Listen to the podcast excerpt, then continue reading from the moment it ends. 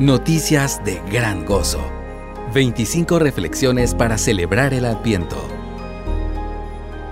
Día 14. ¿Cómo responder a la Navidad? Escrito por Michael Galeano.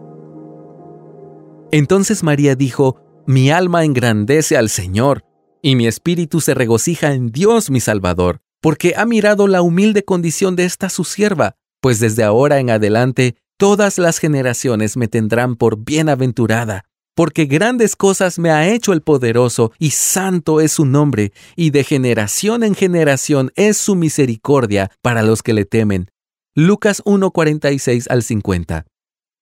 La mayoría de las personas esperan con alegría las fechas navideñas por diferentes razones. Para algunos representan momentos donde creamos recuerdos con personas a las que amamos. Sin embargo, la Navidad es más que buenos recuerdos personales. El significado más profundo de la Navidad, con la venida de Jesucristo al mundo, es una manifestación de la gloria de Dios en Cristo que nos lleva a la adoración. Mi familia tiene la tradición de decorar de Navidad nuestro hogar mientras disfrutamos de un chocolate caliente, galletas deliciosas hechas por mi esposa y cánticos que nos recuerdan al Salvador que nació. Hacemos esto porque deseamos ser intencionales en ayudar a nuestros hijos a ver que la Navidad es una oportunidad para unirnos con una misma misión en mente, adorar a Cristo.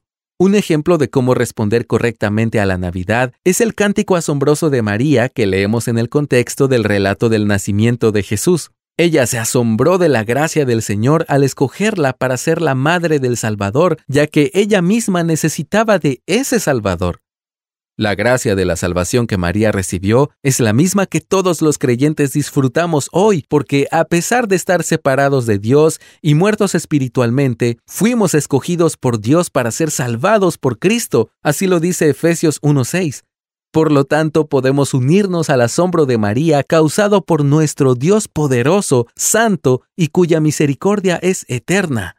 ¿Qué tal si este año oramos para que Dios nos dé un mayor asombro por el glorioso nacimiento de Cristo.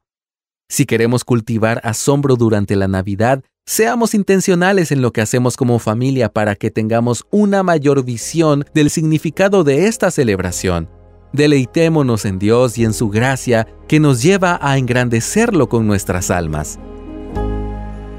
Este devocional fue tomado del libro Noticias de Gran Gozo. 25 reflexiones para celebrar el Adviento Descárgalo gratis en coaliciónporelevangelio.org.